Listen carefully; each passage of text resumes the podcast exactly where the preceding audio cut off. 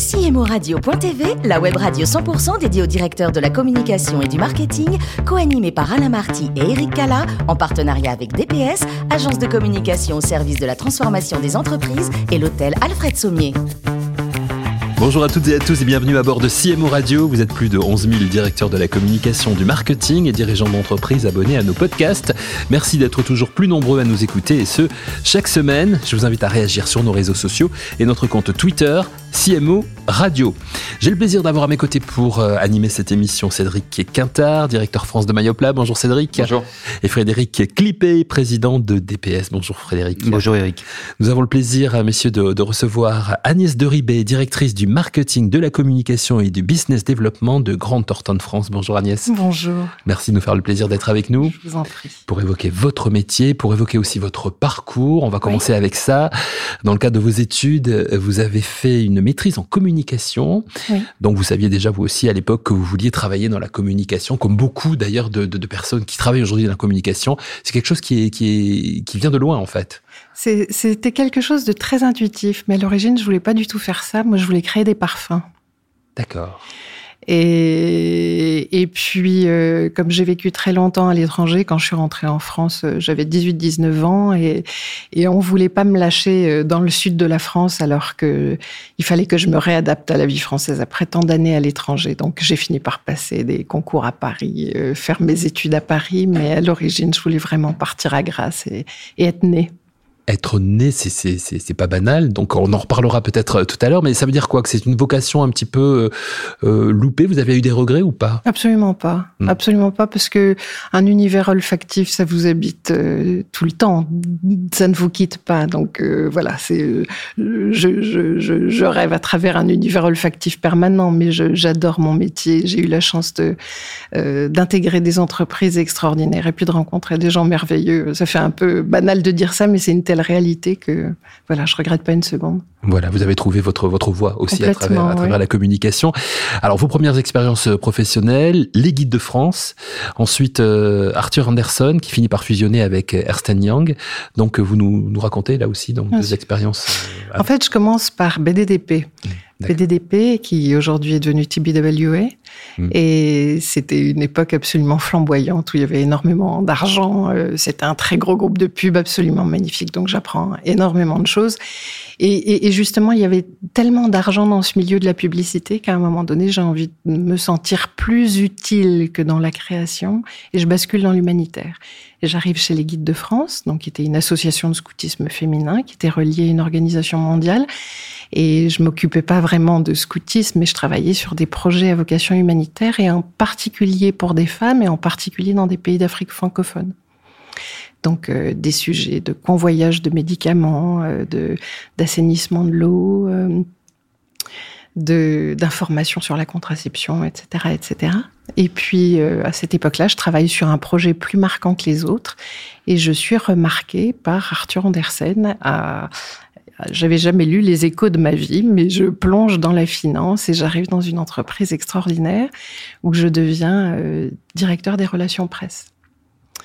Et malheureusement, à cette époque-là, Arthur Andersen est touché par euh, un, fléau mondial. J'ai pas d'autre mot à l'esprit parce que pour, pour les gens qui vivaient dans cette entreprise et qui exerçaient, c'était vraiment un fléau à cause de la crise Enron. Mmh. On est en 2000-2001.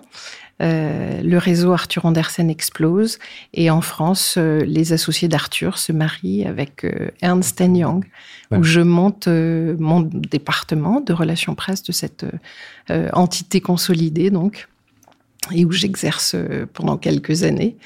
Euh, je bascule dans, dans un cabinet d'avocats américains qui m'appelle, euh, où je reste pendant deux ans, qui, était, qui s'appelait Couder Brothers, qui était une, la plus ancienne law firm américaine implantée à Paris.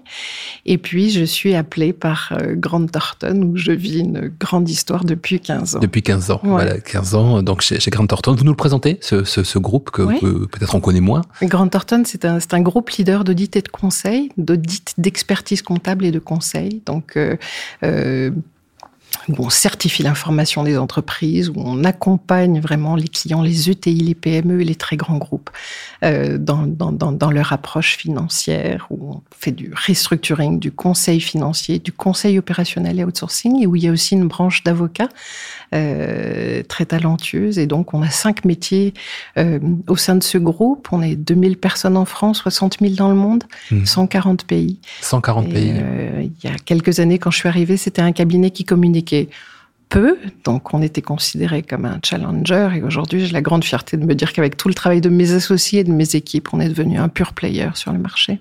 Avec un chiffre d'affaires de combien? Plus de 100 millions d'euros. Plus de 100 millions d'euros. Oui. Alors justement, votre métier de la communication et du marketing, comment vous le vivez, comment, euh, quels sont vos objectifs, etc. On va rentrer dans, dans, dans, le détail du sujet avec Frédéric et Cédric. Euh, qui commence Cédric a envie de commencer. Allez, je peux commencer. Oui.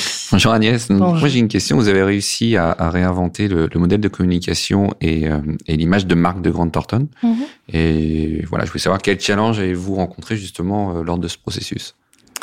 Alors plus qu'un challenge, en fait, c'était euh, c'était vraiment de me dire, vous savez, un, un directeur de la communication, il, il, il, conçoit seul et avec l'imagination des personnes qui l'accompagnent. Nous, on est une entreprise, c'est un cabinet de services professionnels avec des associés, et il fallait que ce que j'invente soit en lien véritablement avec ce que l'ensemble de mes associés avaient envie de montrer de ce groupe.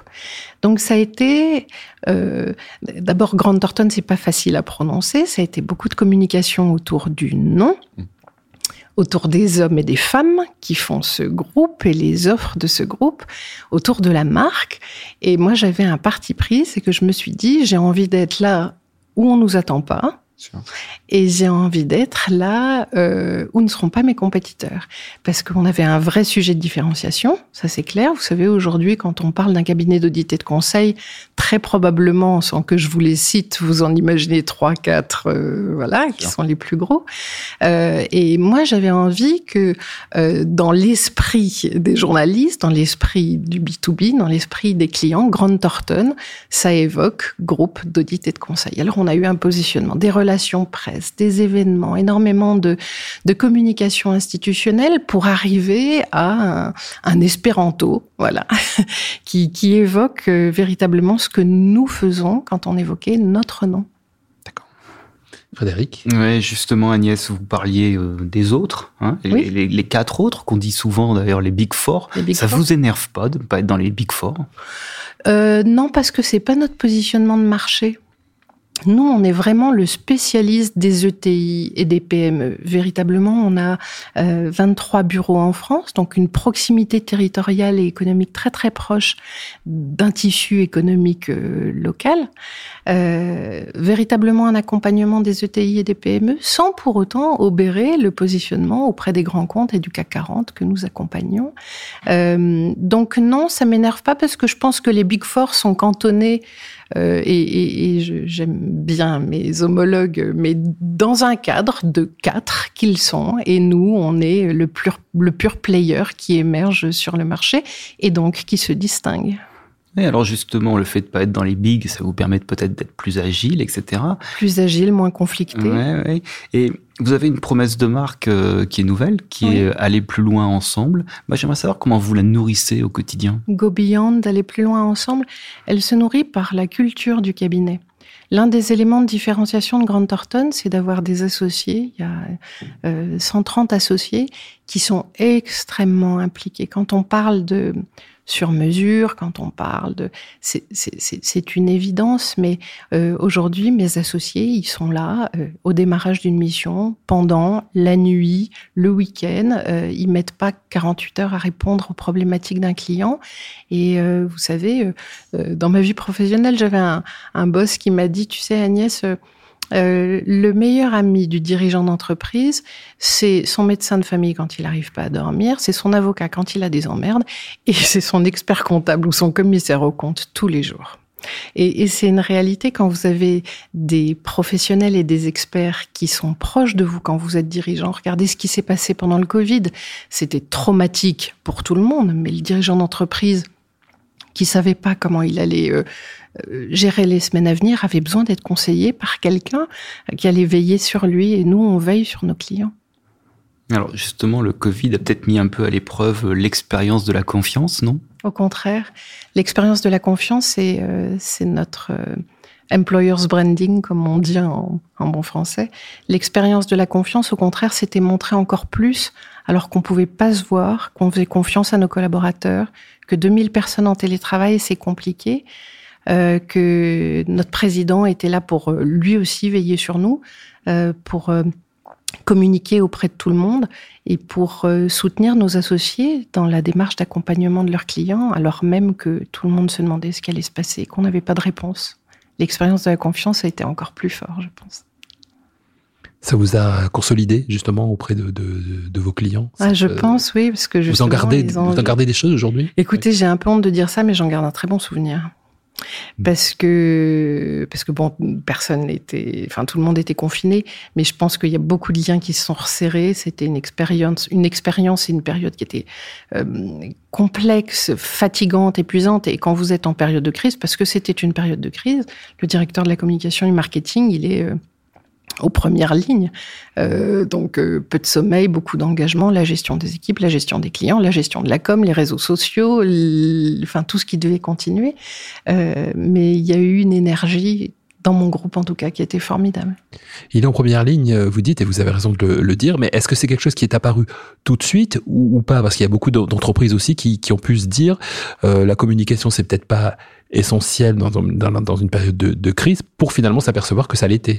En fait, on a quand j'ai un, président qui était très visionnaire et du coup, il avait établi quand il a commencé à voir que les choses pouvaient potentiellement aller mal parce que vous êtes prospectiviste quand vous êtes dans un cabinet d'audit de conseil, il faut avoir une vision, euh, un plan de bataille, réunir une cellule de crise, le codir et tout un état-major avec une filière d'information extrêmement précise et avec le besoin justement de communiquer auprès des collaborateurs, le besoin de communiquer auprès des clients. Il n'y a pas eu une semaine où il n'y a pas eu un podcast, où il n'y a pas eu une information, une vidéo pour nos collaborateurs à distance pour qu'ils soient rassurés, pour qu'ils sachent que le groupe allait bien. Pour nos clients, ça a été pareil. Voilà, il faut être rassurant. Il faut être rassurant, bien sûr. Alors, on peut rester dans, dans, le domaine du, euh, du, Covid, puisque je sais que vous, vous, l'avez eu, comme beaucoup de, de, personnes, vous en avez été victime. Mais euh, quand on est quand on a une passion pour pour les parfums, quand on est on veut être né et qu'on est victime du Covid et qu'on ne sent plus rien, ça doit être l'enfer. C'était l'enfer. C'était l'enfer. Euh, vous savez, l'univers olfactif, c'est proustien, hein, c'est l'enfance. Si vous passez devant une boulangerie à 7 heures du matin, si vous êtes l'été euh, dans le sud de la France euh, sur un marché, vous sentez des odeurs de de melon, de pêche, de poulet rôti, de voilà, ce sont des, des univers et des odeurs instinctives et, et qui ramènent à ce qu'il y a de plus doux. Alors forcément, moi j'ai un peu souffert pendant cette période-là. Heureusement, ça a été rapide. Ça a été rapide, oui, heureusement. Mais comment vous la vivez, cette passion pour les parfums, justement C'est cette sensibilité euh, exacerbée C'est une sensibilité exacerbée. Alors, ça va dans plusieurs sens, hein, parce que quand il y, a des parfums masculins que j'aime pas, par exemple, quand je sens un parfum que j'aime pas sur euh, quelqu'un, déjà, je vais pas l'aimer d'office, cette personne, alors c'est pas très sympa. que c'est pas le cas je révise, je révise mon, je révise mon jugement, évidemment. Mais euh, oui, c'est bah, l'odeur de la pluie, c'est les feuilles mortes, euh, c'est l'herbe, c'est une écurie, euh, c'est l'odeur de la mer. Euh, hmm.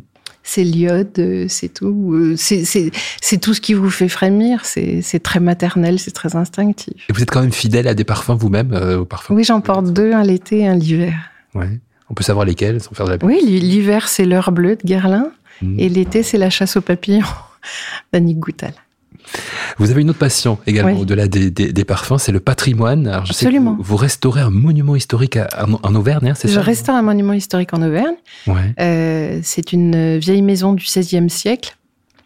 Elle a une histoire euh, euh, enfin, amusante. Elle a une histoire. Elle a appartenu au, au protégé de Richelieu et au mignon de Louis XIII, et, qui s'appelait le marquis de Saint-Marc. Euh, qui était très amoureux d'une princesse italienne, qui a donc demandé à devenir duc ou père de France. Richelieu le lui a refusé. Il a comploté contre la France et donc il s'est fait décapiter à 22 ans en 1642. On disait que c'était l'homme le plus beau de son siècle. Euh, c'était un très très bel homme selon les critères de l'époque. Et donc euh, on restaure cette maison non pas pour l'habiter, mais parce qu'elle a été très abîmée pendant les années 60-70. Donc un jour, j'en ferai euh, un petit musée où j'accueillerai des artistes. Ou voilà. Mais tous les week-ends, on descend en Auvergne et je me transforme en maçon, ébéniste, voilà. C'est un boulot de fou, c'est un chronophage quand même. C'est un très gros. Et coûteux aussi, non J'imagine. Non, parce qu'en fait, il n'y aura pas d'électricité, il n'y a pas de. Donc, je restaure avec des pigments, de la chaux, des peintures végétales, voilà, pour la démaquiller. Hmm. Et lui redonner euh, l'image un peu qu'elle avait au, au 16e, au 17e. Il n'est pas hanté, donc le. Pardon? Il n'est pas hanté, le, ah, le, le, le, propriétaire. Je devrais inventer euh, cette histoire avec un gentil fantôme dans la maison. Gentil fantôme, décapité à 22 ans qui peut rester dans les, euh, voilà, dans, il dans les murs. Il, bon, il s'est, il, s'est passé des choses dans cette maison, indubitablement, mais elle a une âme extraordinaire. En tout cas, on rejoint ce que vous avez vécu aussi dans votre parcours professionnel, à savoir la transmission. Oui, c'est vrai. Avec cette expérience. Il faut apprendre le beau à ses enfants. Et j'en ai cinq, alors je peux vous assurer qu'on se donne du mal. Une jolie conclusion. Merci beaucoup Agnès de Ribé. Je vous en prie, merci, merci à, vous, Frédéric euh, merci, et, Cédric. C'est la fin de ce numéro de CMO Radio. Retrouvez toute notre actualité sur euh, nos comptes Twitter et LinkedIn. Et rendez-vous jeudi prochain à 14h précise pour une nouvelle émission. Merci de ce moment Agnès Merci beaucoup. L'invité de CMO Radio.tv, une production B2B Radio.tv en partenariat avec DPS, agence de communication au service de la transformation des entreprises et l'hôtel Alfred Sommier.